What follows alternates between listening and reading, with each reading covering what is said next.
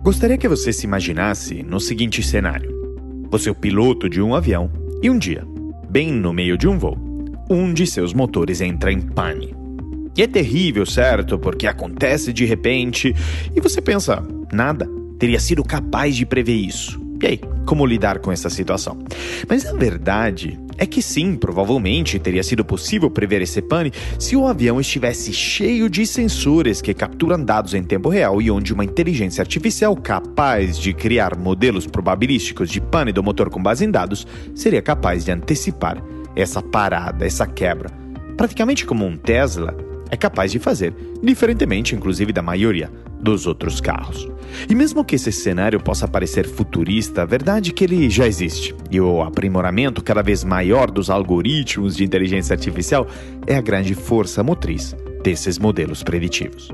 Ao mesmo tempo, eu quero que você reflita junto comigo. Essa do avião não é uma analogia perfeita para os desafios que operadores da área de saúde, médicos, hospitais, laboratórios e assim por diante têm diante do paciente?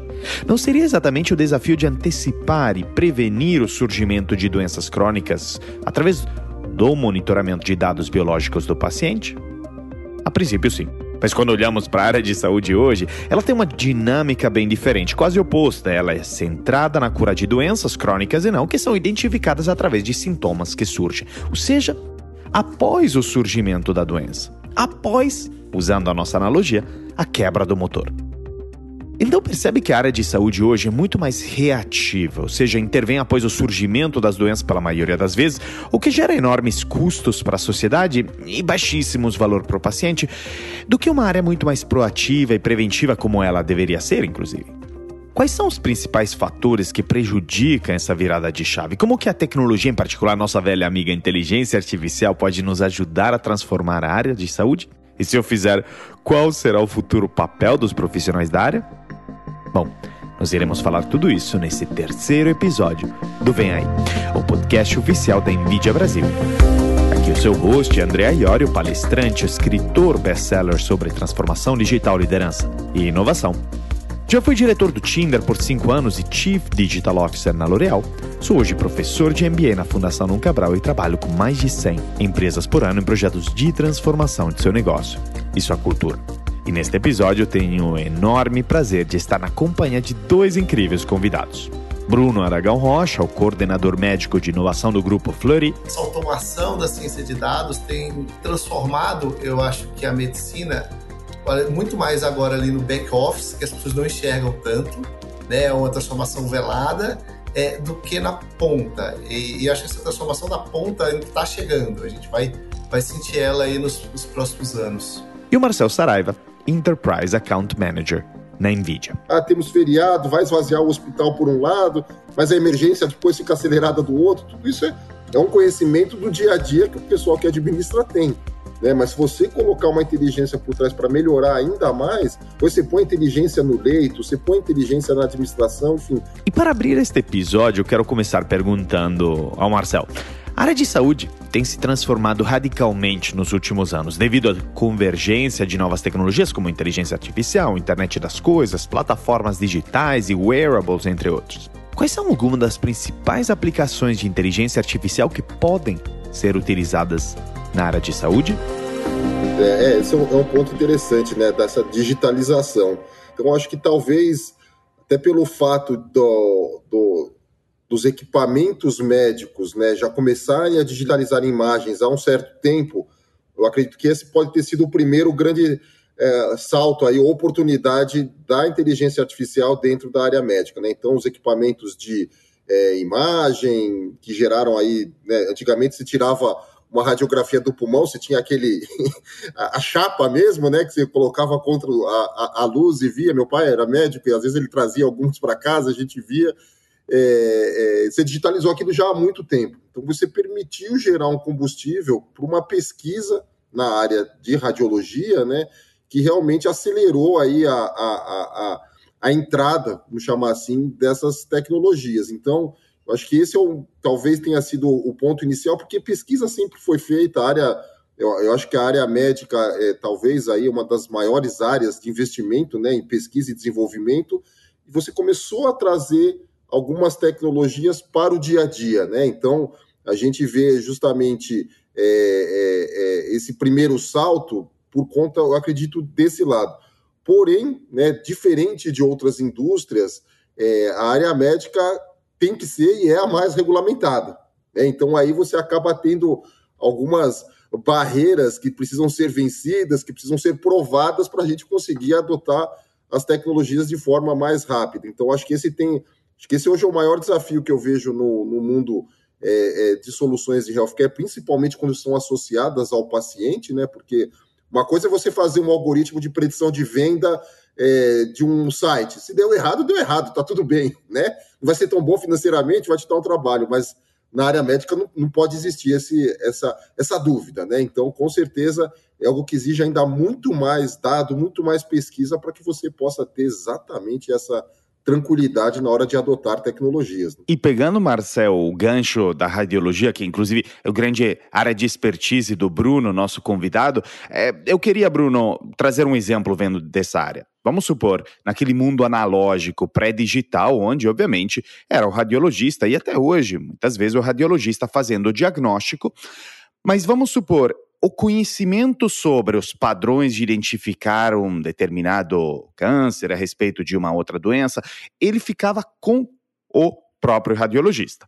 E aí, obviamente, era um conhecimento individual que podia ser compartilhado, mas não ajudava a instituição de pesquisa, o, enfim, o laboratório, o hospital como um todo, a também aprimorar como um todo a sua habilidade de uh, fazer diagnósticos. Hoje em dia, na medida que uma inteligência artificial ajudar também na parte do diagnóstico, iremos falar depois também qual, então, o renovado papel de um radiologista, ou de um médico, ou de um operador na área de saúde, mas na medida que uma inteligência artificial, quais são realmente essas vantagens de compartilhar os dados e alimentar uma máquina centralizada que ajude a tomar melhores decisões.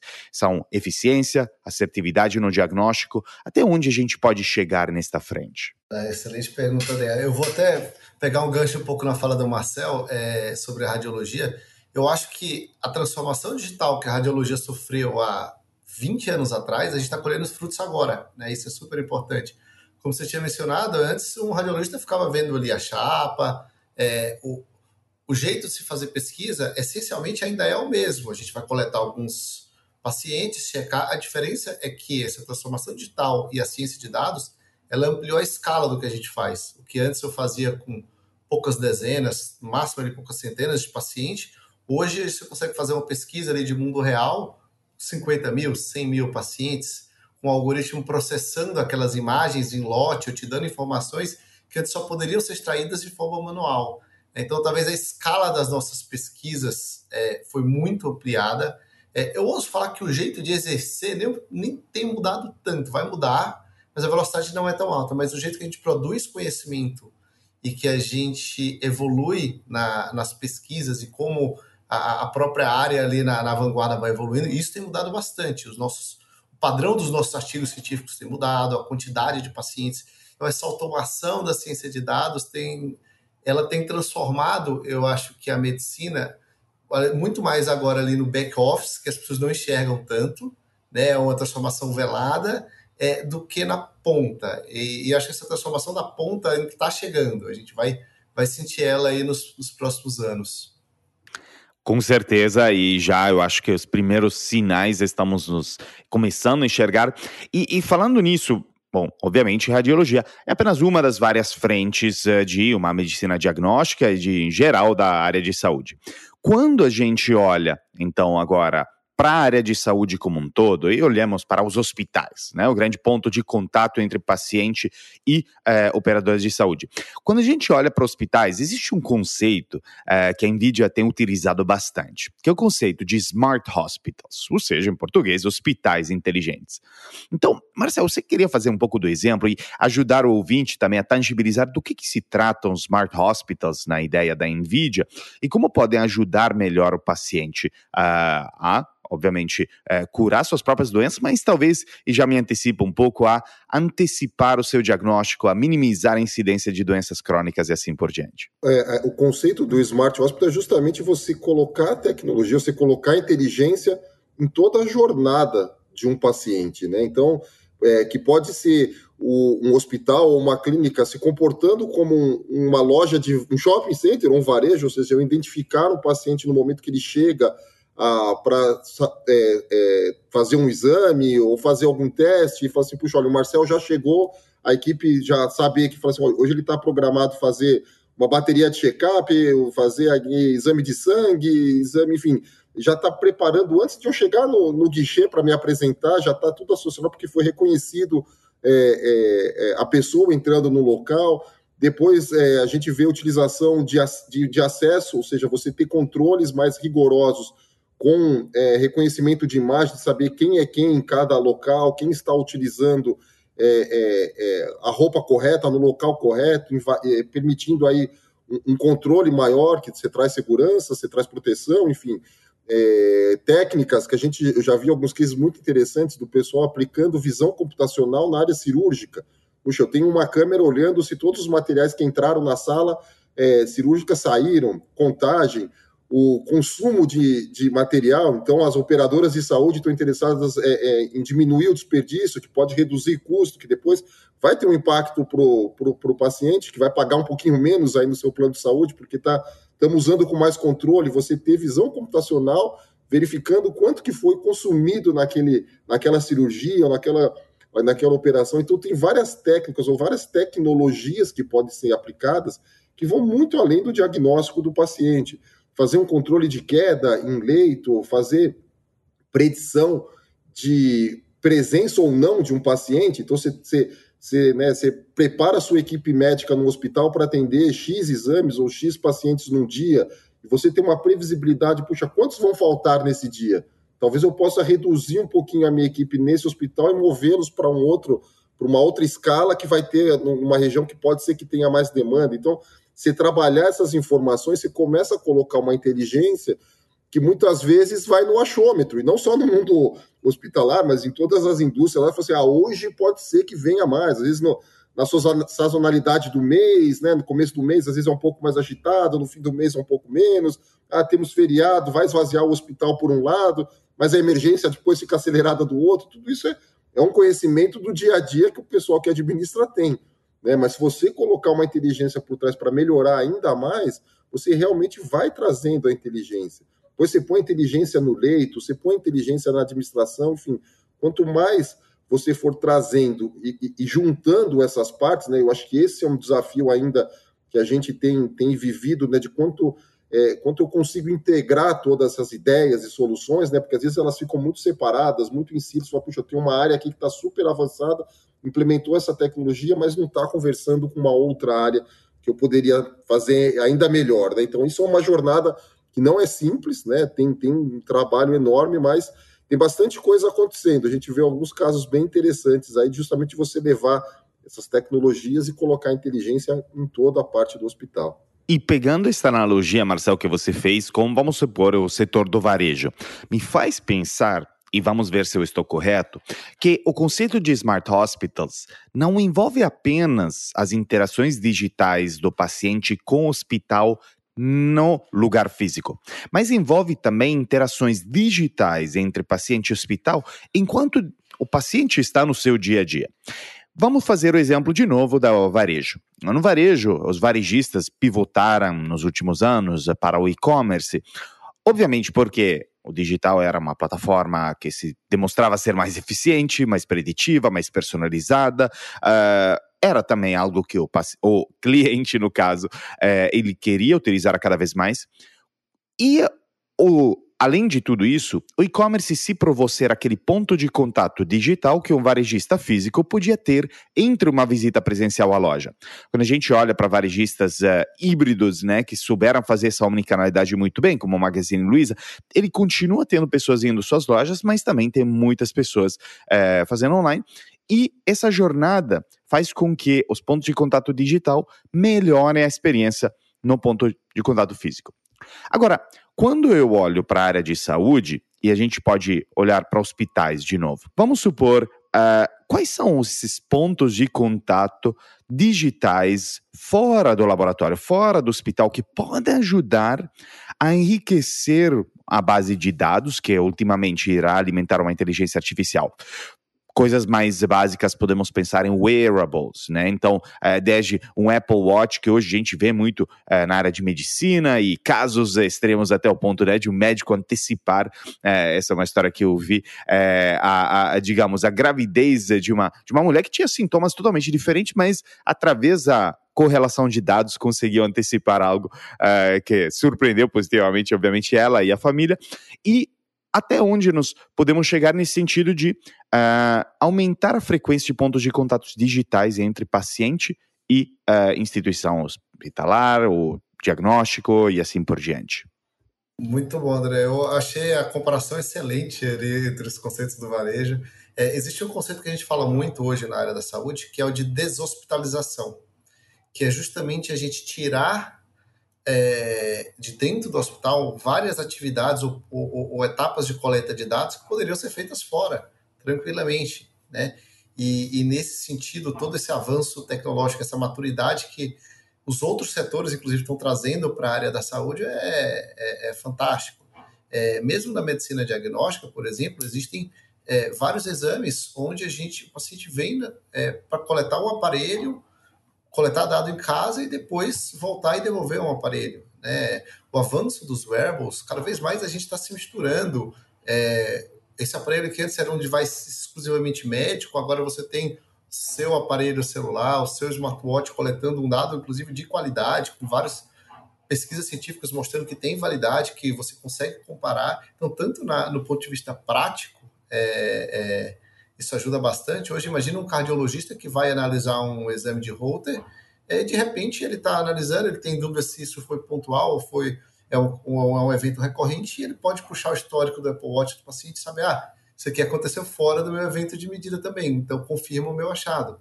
Então, existem exemplos práticos de como isso já, já faz alguma diferença. É, como tudo na medicina, tudo começa com casos anedóticos, a gente vai vendo ali a, as vantagens, e aí de repente vão se fazendo estudos, vai se provando, aí um estudo maior é feito e você comprova que aquele que aquela ação é, deve virar rotina médica, né? Então acredito que essa é uma tendência inexorável aí da, da incorporação desses, desses dados aí de, da, na, na área da saúde. Com certeza. E falando um pouquinho nas tecnologias que permitem também dessa pivotada, tem uma da Nvidia que é a Clara Guardian. E a Clara Guardian ela é muito poderosa, é, é para hospitais, é para a área de saúde como um todo, mas particularmente para hospitais.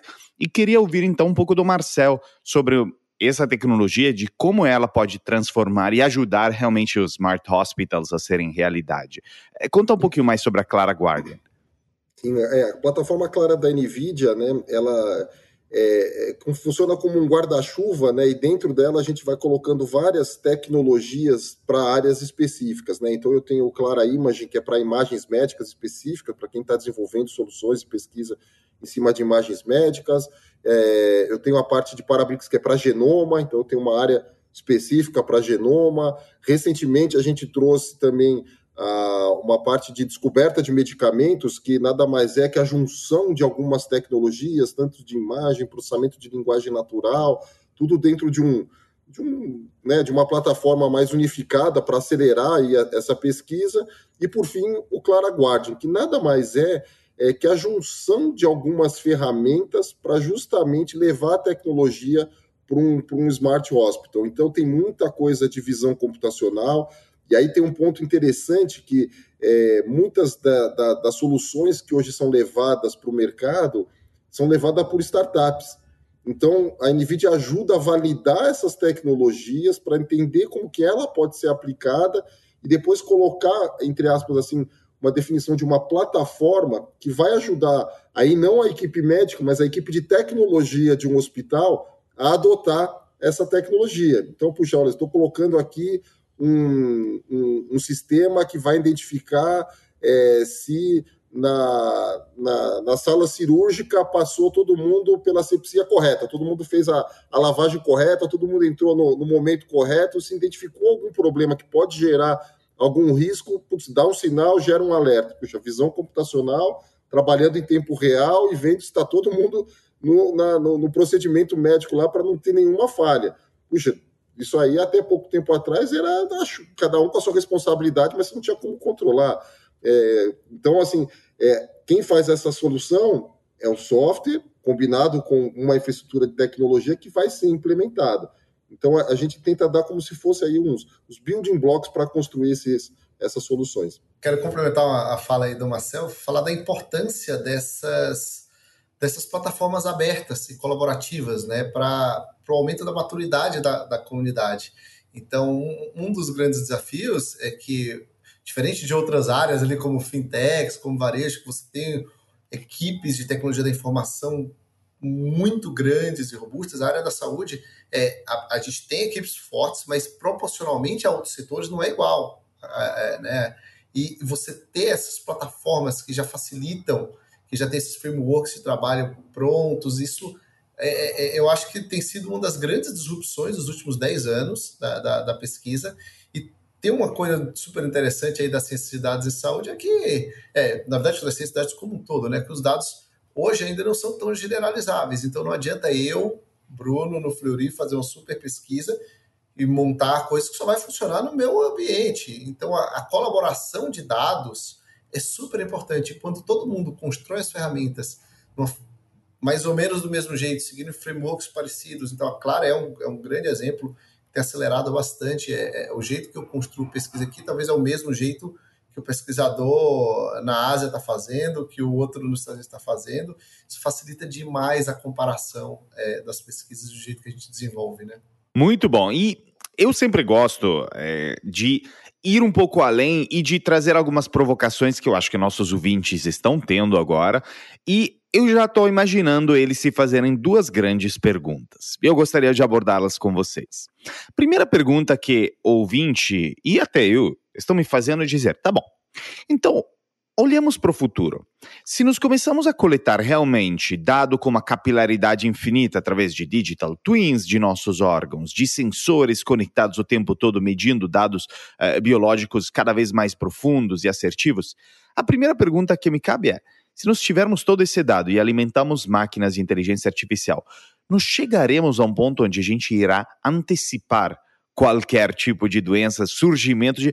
E obviamente, sendo um cenário futurístico, quão longe estamos, porém, de uma assertividade quase perfeita nos diagnósticos? E a segunda grande pergunta que eu queria fazer é, uh, e que eu acho que os ouvintes se fazem é, tá bom, se a tecnologia começa a ser mais assertiva do que uma operadora de saúde, uma pessoa né, física, médico, é, é, é, pessoal de né, radiologista e assim por diante. Qual será renovado o papel desses profissionais? Então, acho que, talvez, começando pelo Marcel na parte, digamos, de até onde nós poderíamos chegar com a tecnologia, e o Bruno, até em papel de radiologista, é, entender qual que você enxerga ser o papel do futuro do profissional. Vamos começar trazendo essas provocações uh, ou potenciais respostas àquelas que eu acho que são as grandes perguntas que surgem depois de um papo como esse, né? Começando, Marcel, com a tua visão sobre até onde a tecnologia nos pode, nos pode levar. É. O futurismo é sempre complexo, né? Da gente ficar fazendo previsões e coisas, mas é, normalmente no mundo tecnológico a gente é, é, olha um pouquinho para trás e fala assim, puxa, o que, que eu usava de tecnologia até pouco tempo atrás e o que eu estou usando hoje? Exato. A gente começa a olhar algumas tendências, você percebe assim, puxa, vai ser possível mesmo. Né? Então, essa parte de sensoriamento é inevitável, vai acontecer. Então, tá todo mundo, quem usa um reloginho desses é, mais um pouquinho mais inteligente, você começa a perceber, ele fala, pô, você não se movimentou hoje, eu fiquei muito tempo sentado, levanto. Você começa a fazer coisas que há pouco tempo atrás você ia achar estranho e passa a ser rotina. Né? Então, é, é, a forma com que a tecnologia vai entrando vai realmente permitir as coisas a, a, a evoluírem. A conectividade é um fator também inevitável, né? então a gente vai cada vez mais é, ter esses dados, que está gerando mais dados, o que vai permitir criar novos algoritmos e que eles vão poder ajudar a fazer a predição, né? porque o, a predição aí no ramo da, né, na área de inteligência artificial é um, é um, é um desafio até que relativamente controlado, né? Já existem bastante estudos em cima dessa área, mas ele realmente sofre quando tem falta de dados. Então, quanto mais dados a gente tiver alimentando, a chance de você predizer de forma assertiva aumenta. É, e aí vem até um, um, ganchinho que você falou da, da, da, da conversa anterior de colaboração, que é justamente trabalhar algumas formas de colaborar sem você é, expor, obviamente, dados é, é, é, de pacientes ou dados de instituições, mas as instituições colaborando. A NVIDIA tem um, um, um programa lá que chama Federated Learning, junto né, dentro da plataforma Clara, onde a gente trabalhou um algoritmo de Covid para ajudar no diagnóstico de Covid, com datasets, ou seja, com dados de acho que mais de 20 instituições pelo mundo. E ninguém trocou dado com ninguém. Eu dava só o algoritmo master para todo mundo, aí cada um treinava o seu algoritmo no seu dataset, no seu banco de dados, e devolvia para a NVIDIA o seu algoritmo treinado. Aí eu comparava esses algoritmos de todas essas organizações, fazia de novo um treinamento interno e devolvia esses algoritmos otimizados para todo mundo novamente. Então, eh, você acaba trazendo diversidade para o seu dataset, que é algo incrível, é, que ajuda muito, né? Ou seja, puxa, eu estou no Brasil, numa região é, do país XYZ, você tem uma população mais, apesar do Brasil ser uma heterogeneidade ótima, mas a gente tem uma concentração de, né, de ou idade, ou de gênero, enfim, mais daquela região. Imagina eu trazer é, é, um algoritmo treinado num dataset do sul da Ásia. Como que eu posso enriquecer e trazer mais informação para criar? Então, acho que essa forma né, de a gente vai aumentar muito a coleta de dados e a gente começar a ter esses desenvolvimentos colaborativos para fins comuns, com certeza podem acelerar a adoção de tecnologias que podem predizer bastante coisa do nosso futuro. E Bruno, é, indo para, digamos, a perspectiva de um radiologista como você, ou de um médico de qualquer setor, alguns mais impactados, outros menos, mas de todo mundo se fazendo a mesma pergunta, é: qual será o renovado papel de um médico Uh, em um mundo onde a tecnologia ela uh, demonstra já talvez ter um grau de assertividade maior em alguns diagnósticos ou é, coisas do tipo, mas ainda está longe de substituir várias outras uh, frentes que o médico trabalha. Como que você acha que um médico deveria se adaptar, uh, um operador na área de saúde deveria se uh, reinventar na medida que a tecnologia ela for mais eficiente, produtiva em algumas frentes e peça um novo tipo de profissional nesta área? Ótima pergunta. É, eu acho que isso está muito claro para todos os profissionais de saúde. Eu, eu gosto de, de, usar esse termo. Eu acho que a alfabetização tecnológica isso. dos profissionais de saúde é fundamental. Hoje, é, a, os, a, os próprios currículos das escolas médicas estão mudando, o pessoal acrescentando do jeito que quando eu, eu entrei na faculdade em 2004, a gente estudava estatística para entender um artigo científico clássico. É, hoje nas faculdades continua tendo essa cadeira, essa matéria, mas ah, será que eu tenho que aprender estatística de algoritmos de machine learning para ter um senso crítico, para interpretar uma métrica que me colocam sobre um artigo da minha área? É, então eu acho que essa familiarização com os conceitos é uma coisa que já vai começar a entrar, ser uma coisa de fogo. E eu, eu não acho que vai ser tão, tão uma quebra, vai ser uma coisa super natural. De repente, tá todo mundo discutindo aquilo e aquilo entrou no mainstream ali da, da especialidade. Eu sou bem otimista, viu, André, sobre é, o impacto da tecnologia na, na atividade médica. É, eu acho realmente que a tecnologia tem um potencial de melhorar a nossa atuação. É, ela vai tirar um monte de tarefa repetitiva que, na verdade, a gente não deveria estar fazendo. E se a gente olhar um pouco para trás, estudar o passado, existem disrupções enormes que a gente nem nem discute mais. Vou dar um exemplo: é, análises clínicas, patologia clínica, por exemplo. É, antigamente, diagnósticos de um monte de exames que você recebe hoje eram feitos completamente no olho. Era um médico, uma lâmina olhando, contando celulinhas, e hoje uma máquina faz isso numa escala, numa precisão. E aquele médico, o que, que aconteceu? Aquela especialidade, ela se reinventou, ela está fazendo outras coisas, ela está se dedicando a outros tipos de, de análise. Então, é, você consegue trazer, e eu, eu acredito também que a capacidade da personalização e você entregar ao médico é, a chance dele poder falar com o paciente, dele poder intervir numa escala maior é super interessante. Eu gosto muito da, do conceito do high-tech, high-touch. Então, você aumenta a tecnologia e você aumenta um pouco, e você consegue aproximar as pessoas. Vou te dar um exemplo: uma enfermeira navegadora que está fazendo, é, cuidando de um grupo populacional de diabetes. O ideal é que ela conseguisse falar com esses 10 mil pacientes que ela cuida. Mas de repente você tem um modelo preditivo que acusa ali, ó, esses 50 aqui são super importantes, eles têm uma chance de deterioração rápida. Com essa informação, essas 50, esses 50 pacientes, ela pode ligar, ela vai ficar duas horas falando com ele, ela vai fazer uma visita, ela vai ter um contato humano muito mais próximo, porque é uma atividade humana data-driven. Né? Então, eu acredito muito nessa tendência é, que hoje a gente não consegue entregar muito. É, é, é por que, que existe a desumanização ali da medicina, aquela coisa da medicina fria? Porque ainda é uma, um serviço de escala e não dá tempo, é inviável né, você conseguir ter aquele contato próximo com uma população super grande. À medida que a gente vai evoluindo na tecnologia, eu acho que essa personalização vai permitir. É, vai falar, olha, esse, esse aqui precisa de um tempo maior com o médico, esse aqui precisa de um tempo, um tratamento mais específico. Então, eu sou eu sou um otimista aí na, na futurologia em relação à tecnologia e, e saúde.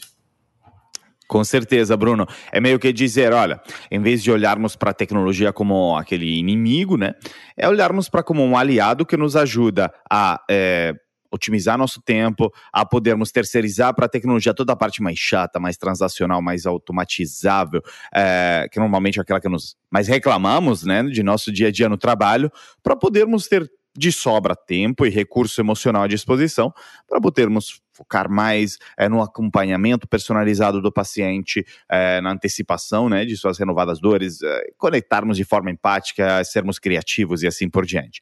Que eu acho que, inclusive, não é apenas uma visão da área de saúde, mas todos os setores a gente está notando isso. Pense num caixa de supermercado, pense é, num né, caixa de banco e assim por diante, todos os trabalhos que envolvem um alto grau de repetição, de automação é, de alguma forma, eles vão se reinventar, inclusive com maior satisfação, eu acho, inclusive deles, é, de um maior propósito relacionado à carreira deles e assim por diante. Então, com essas reflexões finais muito profundas e futuristas, né, como a gente gosta de fazer aqui no podcast Vem Aí, que eu queria agradecer, Bruno, muito a sua participação. Você trouxe bastante insights vindo não só uh, do Grupo Flori, mas uh, cada vez mais de uh, sua vivência como médico. Então, eu queria te agradecer muito pela sua participação, Bruno. Muito obrigado. Eu que agradeço a oportunidade de estar conversando com você, com o Marcel e e, e, é isso, eu acho que a tecnologia só tem a somar e realmente a gente está. Eu acho que a gente está vivendo um período muito interessante que a gente vai ver aí na, nas próximas décadas. Marcel, grande parceiro do Vem Aí, é, muito obrigado aí novamente por seus insights é, técnicos e não só. É, obrigado aí por estar aqui no podcast. Um prazer. Muito legal ver algumas coisas acontecerem, né? Essas tecnologias sendo aplicadas, esses avanços, e poder compartilhar um pouquinho aí com, com a audiência é sempre um prazer. Eu que agradeço novamente o convite. E é com essas reflexões profundas sobre o impacto da inteligência artificial na área de saúde que nos despedimos, caros ouvintes do Vem Aí. Mas espero que, em vez de ter trazido apenas respostas e conhecimento, esse episódio tenha trazido à tona as provocações e perguntas necessárias sobre o potencial da inteligência artificial para melhorar a saúde dos pacientes, que, quase como dever de casa, quero que você fique aprofundando. Até o próximo episódio. É com isso que agradeço a sua atenção a nome da NVIDIA, do seu host André Iorio, e nos vemos no próximo episódio do Vem Aí.